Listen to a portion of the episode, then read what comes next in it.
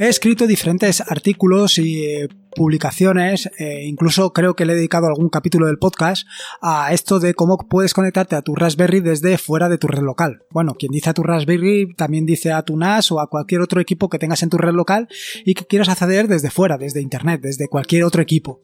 Eh, evidentemente, para esto, pues tienes que hacer determinadas modificaciones, quiere, tienes que hacer determinados pasos para poder eh, ir desde el exterior, pasando por tu router hasta llegar a tu Raspberry o a tu NAS.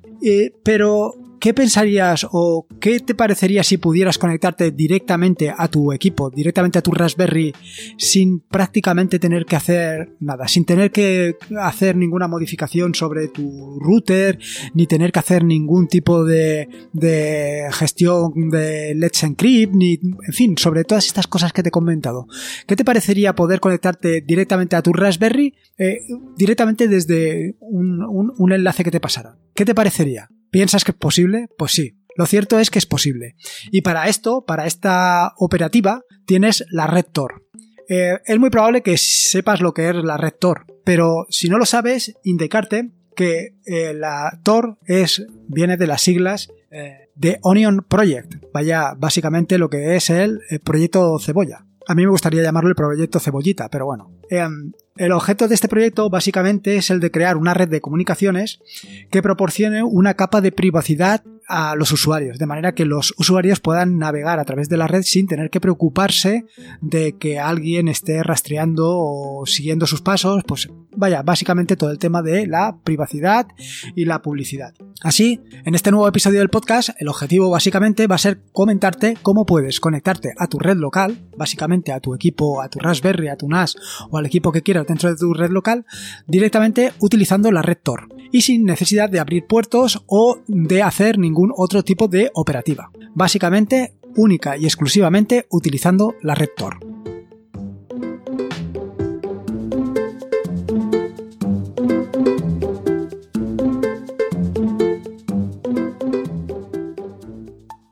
Soy Lorenzo y esto es Atareado.es versión podcast. Este es el episodio número 108 del podcast, un podcast sobre Linux, Ubuntu, Android y software libre.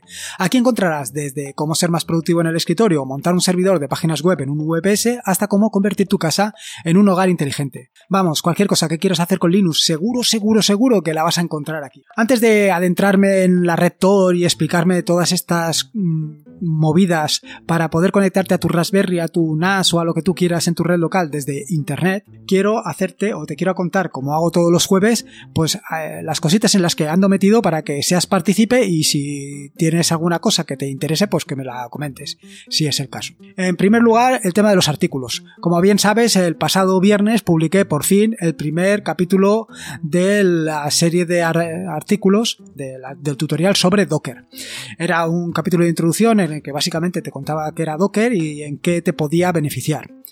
Pues efectivamente, sigo en este tema. Así que en esta semana, o esta, durante esta semana, el viernes básicamente, publicaré o el próximo eh, o el siguiente capítulo del podcast, digo del podcast, perdona, del tutorial sobre Docker.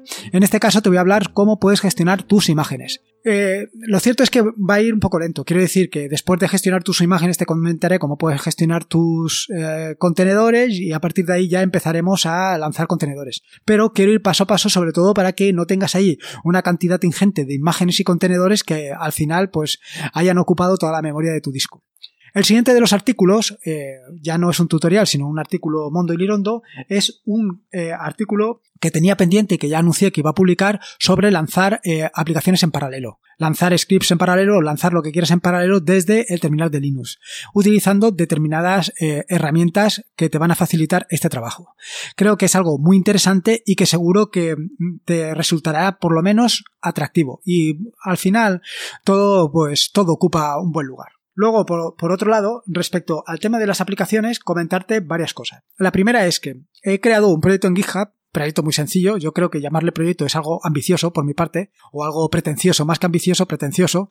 Y es que he creado, eh, bueno, el, proyecto básicamente va a contener un script y luego un archivo de configuración para que veas más o menos cómo lo tengo yo. Y es el script este que comenté inicialmente, que he comentado tanto en el episodio anterior como en el anterior del anterior, sobre eh, gestión de... Eh, conexiones SSH. Vaya, el, el archivo que he llegado a llamar SSHS de SSH Search. Entonces allí eh, le he dado un poco más de entidad al script, de manera que ahora no solamente te permite buscar eh, las conexiones, sino que además te permite conectarte. Para ello, bueno, tienes que eh, guiarte un poco o seguir un poco cómo he hecho yo el de configuración que tienes ahí de ejemplo y hacer el tuyo propio. Evidentemente, ahora te aparecerán listados los que donde tú te quieras conectar y simplemente tienes que seleccionar la, la entrada que quieres. Vaya, bastante sencillo. Por otro lado, eh, respecto a Telegram, estos chicos de Telegram me llevan loco. Y me llevan loco porque, como sabes, mantengo un repositorio eh, donde voy actualizando Telegram conforme la actualizan los desarrolladores. Soy consciente de que em, también puedes instalarlo, que es mucho más sencillo, e instalarlo directamente desde la... desde el... Perdona que ahora no me sale, ¿eh? Desde vaya, descargándote el archivo desde, desde el sitio de Telegram y instalándolo en tu equipo. Y descomprimiéndolo, vaya, y ejecutándolo, y ejecutándolo en tu equipo. Sin embargo, em, en el momento que dije que iba a dejar de actualizarlo, varios varios usuarios del repositorio pues me han pedido que por favor lo continúe. Así que lo voy siguiendo. Pero ya te digo que para mí es un trabajo eh, tener que ir actualizando sobre todo por la cantidad de nuevas actualizaciones que van sacando estos chicos de Telegram. Por otro lado y para los que utilizáis las aplicaciones My Weather Indicator y eh, indicaros que eh, esta semana o a lo largo de esta semana en la que estamos, habré lanzado o he lanzado, depende de cuando lo escuches el podcast, eh, actualizaciones tanto de My Weather Indicator como de YoApp como de Layplayer. Si no conoces My Weather Indicator, pues ya tardas en instalártela, como digo, prácticamente deberías de dejar de escuchar el podcast y lanzarte a, descargarla. Se trata de una sencilla aplicación que funciona en todos los escritorios de Linux, tanto en KDE como en KDE Plasma, perdón, como en Nome, como, en fin, como en todos, como en Mate, como, en fin, eh, que lo que te trae es em, la posibilidad de tener el, la previsión meteorológica en tu escritorio. De manera que siempre estás informando de lo que está sucediendo donde tú quieras, porque puedes elegir dónde quieres ver la previsión meteorológica. Y luego, por otro lado, YoAup, que vaya nombre que le puse, es una aplicación para escuchar música de YouTube. La cosa es que lo descarga, lo, te descarga la música que tú quieres y luego la puedes reproducir conforme tú la necesitas. A esto le tengo que dar las gracias eh, a, a, una persona que, vaya, no voy a decir su nombre por aquello de la confidencialidad, a menos que en el próximo episodio me permita hacerlo, que va o se ha comprometido a hacer de beta tester de la aplicación. Y en paralelo también voy a utilizar el player que básicamente tiene una estructura muy parecida a la de YoApp y que simplemente es un reproductor de, audio.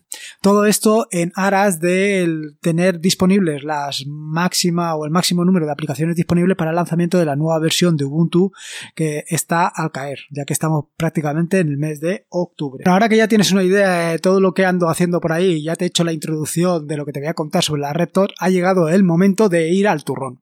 Así que vamos a ello. Y es eh, el tema de cómo te puedes conectar a tu Raspberry o a tu NAS o a lo que tú quieras desde Internet sin tener que eh, hacer todas las cosas que haces habitualmente. Pero ¿por qué te vas a querer conectar eh, desde Internet a tu Raspberry o a tu NAS?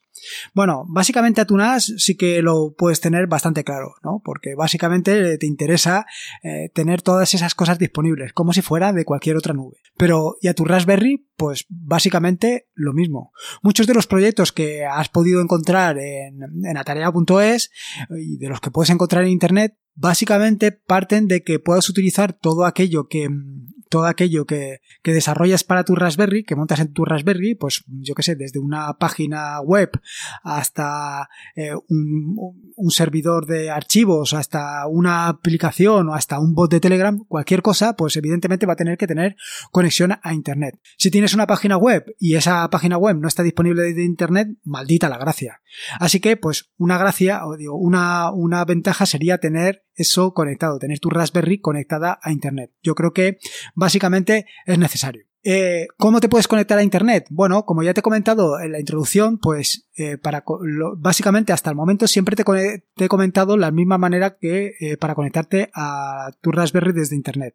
Y esa manera consiste en primero abrir los puertos de tu router para que desde el puerto de tu router, desde el puerto 80 o desde el puerto 443 del router, apunte al puerto correspondiente de tu Raspberry. Aparte de esto, eh, el siguiente paso que tienes que hacer, aparte de hacer esto, si tienes una IP dinámica, tendrás que configurar la IP dinámica con un servicio externo que te permita que cada vez que cambie tu IP, la dirección siga apuntando a tu equipo, siga apuntando a tu router también tendrás que configurar un Let's Encrypt para que que todo vaya cifrado y algún que otro detalle más para que todo funcione perfectamente. Sin lugar a dudas, eh, probablemente si estás escuchando esto, a lo mejor ya sabes cómo, ya has visto o has leído en alguno de los tutoriales que tengo publicado cómo puedes hacerlo. Pero es posible que no. Pero aun sabiendo cómo hacerlo, hay muchas veces que resulta tedioso te cansas de hacer siempre lo mismo, te cansas siempre de estar eh, intentando o conectando todo, levantando los puertos, en fin, todas estas operaciones que tienes que hacer. Pero si además de lo tedioso de todo esto le sumas los peligros de Internet, puede ser que la solución que te voy a proponer la encuentres más que atractiva. Y es que evidentemente si abres tu router a internet, abres algún puerto, si rediriges la entrada del router a tu Raspberry, si, mm, en fin, si haces todas estas operaciones, quiere decir que tu Raspberry está disponible desde internet. Así que cualquier amante de lo ajeno puede estar dispuesto a intentar acceder a tu Raspberry para vete a saber qué fin eh, que sea menos que vaya, que no sea lo más legal posible. O por lo menos que te haga algún tipo de destroza. Con lo cual, a lo mejor no es la mejor solución a lo mejor para un determinado proyecto donde tú solamente quieres tener acceso para algunas cosas, pues, y no quieres exponerla directamente a Internet, pues, pues no quieres hacerlo de esta manera. Que siempre podrías proteger ese acceso mediante usuario y contraseña. Sí, pero ¿quién te ha dicho que nadie te pueda eh, buscar o descifrar ese usuario y contraseña, encontrar la contraseña porque tienes una contraseña tan difícil como contraseña o como 1, 2, 3, 4, 5, 6, 7, 8, en fin, todas estas cosas que de vez en cuando. Con lo cual, eh, como te digo, esto de exponerlo a Internet también tiene sus peligros. ¿Cuál puede ser la solución?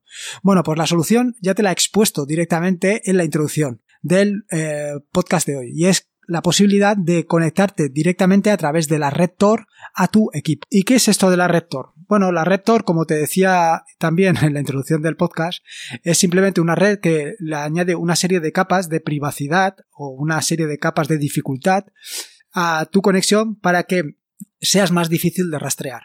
Esto inicialmente era un proyecto eh, que lanzó eh, la US Navy y que tenía precisamente ese objetivo, el, el objetivo de proteger las conexiones. Básicamente se trata de que tú no te vas a conectar directamente a donde te quieres conectar. Quiere decir, si quieres mirar la página de tareao.es, no vas a conectarte directamente a esa página, sino que lo vas a hacer a través de una serie de equipos, de equipos eh, que han puesto voluntarios para que tu conexión vaya a través de ellos. De manera que eh, eh, entra por una parte de la rector y sale por otra parte. El, que esté monitorizando la llegada de datos lo que va a ver es que te estás conectando a través del, del ordenador de salida o del equipo de salida de la red Tor y no desde tu equipo.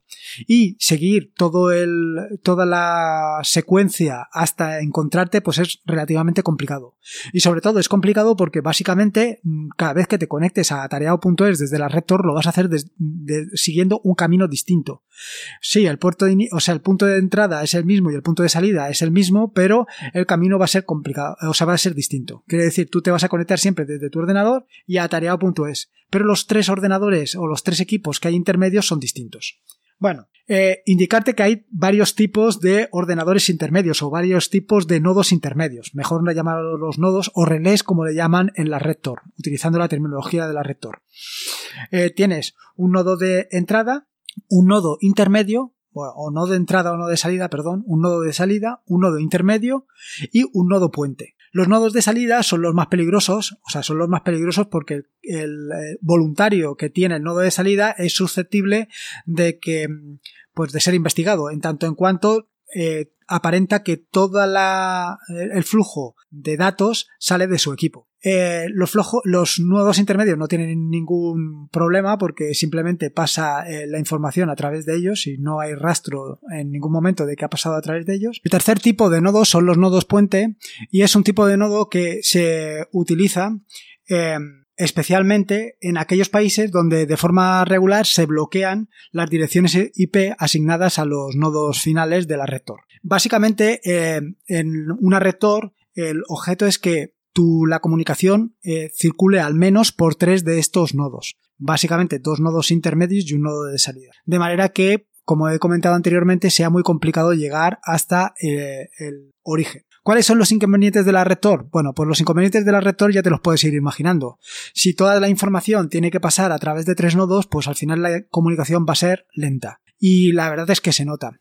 Eh, yo he hecho la prueba eh, directamente con una comunicación vía SSH y la cosa, eh, vaya, ves como cada tecla que pulsas tarda un segundo en aparecer en el terminal. Y esto, la verdad, es desesperante. Sin embargo, por ejemplo, para ver una página web, eh, pues una página web, sobre todo estática, vaya, porque si es dinámica estás ante el mismo problema, pues no tiene tanto misterio, porque simplemente te descargas la página, o sea, te conectas a la página, se descarga, la ves y ya está. Va a tardar unos segundos más que de otra manera, pero no vas a tener esa sensación de lentitud, esa sensación de desesperación al ver que aquello no carga. Y lo que evidentemente te desaconsejo totalmente es que la utilices para ver una cámara web.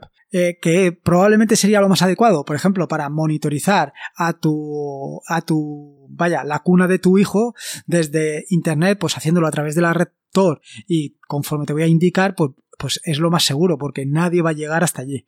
Mientras que si evidentemente la tienes expuesta a internet, pues evidentemente tienes todas las, todas las mm, cartas de que alguno por lo menos intente llegar hasta, hasta tu sitio. Y luego, por otro lado, otro de los problemas que te vas a encontrar con la red Tor, eh, bueno, no te lo vas a encontrar tú, pero sí los que son voluntarios y que ponen sus equipos eh, a la disposición de la red Tor son los equipos de salida.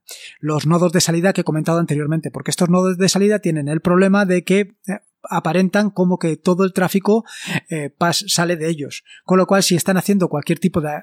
Si ellos no, cualquier usuario está haciendo cualquier tipo de actividad ilegal, aparenta como que la está haciendo desde, desde su equipo. Ahora bien, una vez ya te he contado todo esto, ¿cómo vas a utilizar o cómo tienes que utilizar la rector o cómo puedes utilizar la rector?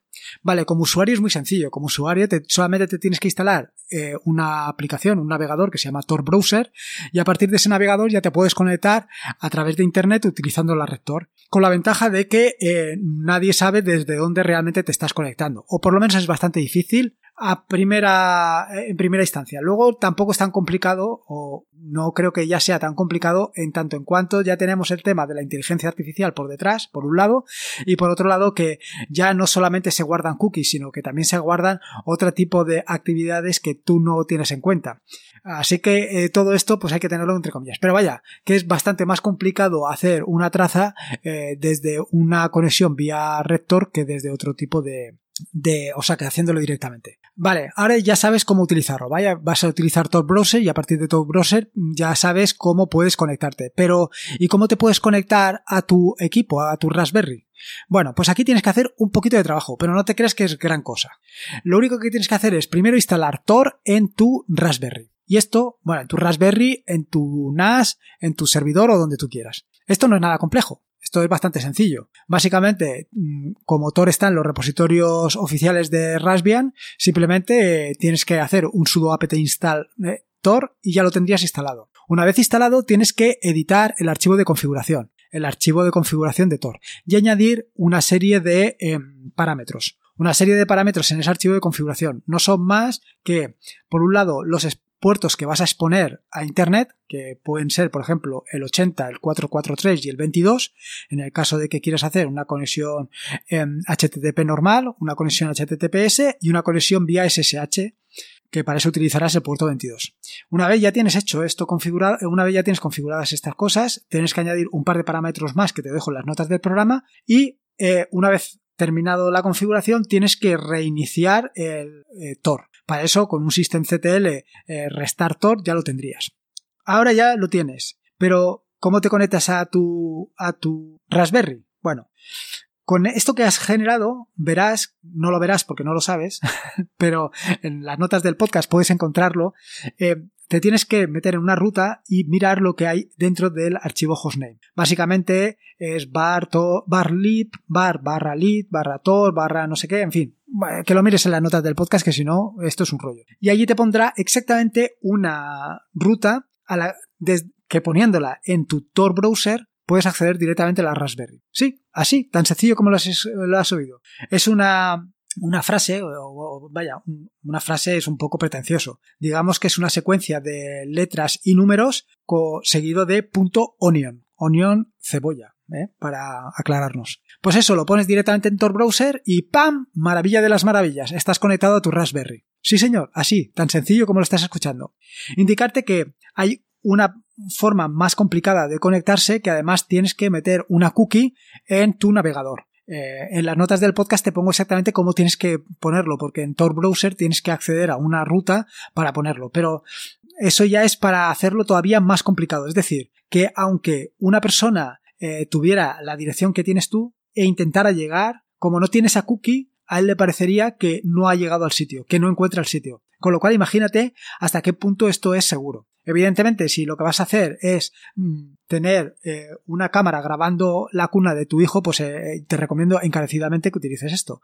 Si no, pues simplemente con las otras opciones es más que suficiente.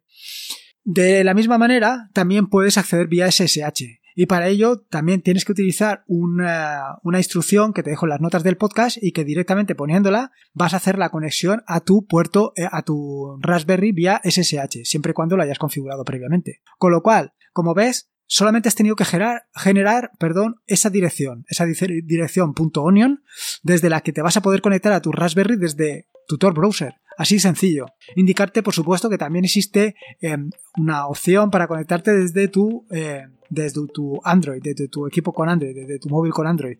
Con lo cual podrías estar eh, metiéndote en tu Raspberry de tan sencilla manera como te acabo de comentar. No sé qué te ha parecido. A mí, desde luego, me parece una solución, mm, por lo menos, eh, muy, muy, pero que muy interesante. Porque, mm, como ves, un paso o en un par de pasos ya lo tienes todo preparado y configurado para conectarte. Quiero decir que al final es una manera muy sencilla para hacer determinadas cosas. Eso sí, Tal y como te he adelantado, no esperes una velocidad de vértigo, todo lo contrario, aquello es más lento que el caballo del malo. Eh, la conexión deja bastante que desear. Esto podría ir mucho más rápido si hubieran más conexiones, si hubieran más equipos, si hubieran más voluntarios, pero ahora es lo que hay. Así que simplemente te muestro una opción más, una posibilidad más para conectar. Indicarte, ahora que te he conectado ya todo esto, indicarte que esto es una... Eh, una solución que me comentó Peter Parker. Y no me refiero a Peter Parker al, al personaje que hay detrás de Spider-Man. Me refiero a una persona que se puso en contacto conmigo y que tiene ese alias y que me comentó eh, o me mandó un enlace a un vídeo de YouTube de una persona que había hecho esto y eh, vaya, he seguido los pasos, he estado investigando sobre el tema, he estado investigando sobre la red Tor, sobre las posibilidades, he visto también la posibilidad de conectarse vía SSH, en fin, todas estas posibilidades que te ofrezco y que pueden ser muy interesantes si así lo consideras. Al final es otra manera de salir a Internet, pero con un poco más de privacidad. En fin, espero que te haya gustado este nuevo episodio del podcast. Como te digo siempre, eh, eh, si quieres ponerte en contacto conmigo para contarme cualquier cosa, para tu experiencia del podcast, si te gusta, si no te gusta, si quieres que hable de algo, si no, pues no tienes más que eh, eh, vaya a conectarte a tarea.es, entrar en la sección contactar y decirme lo que quieras. Básicamente, al ser jueves, te voy a pedir un favor y es que si puedes, pues me dejes una valoración en iTunes y en, y en iBox para dar a conocer o para conseguir que este podcast llegue a mucha más gente. Cuanta más gente llegue, pues más gente conocerá Linux y las posibilidades que tiene.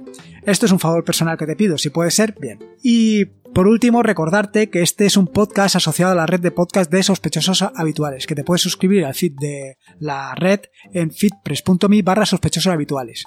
Y como te digo siempre, recuerda que la vida son dos días y uno ya ha pasado, así que disfruta como si no hubiera mañana y si puede ser con Linux, mejor que mejor. Me quedo aquí escribiendo el tercero de los eh, capítulos del tutorial sobre Docker. Un saludo y nos escuchamos el próximo lunes.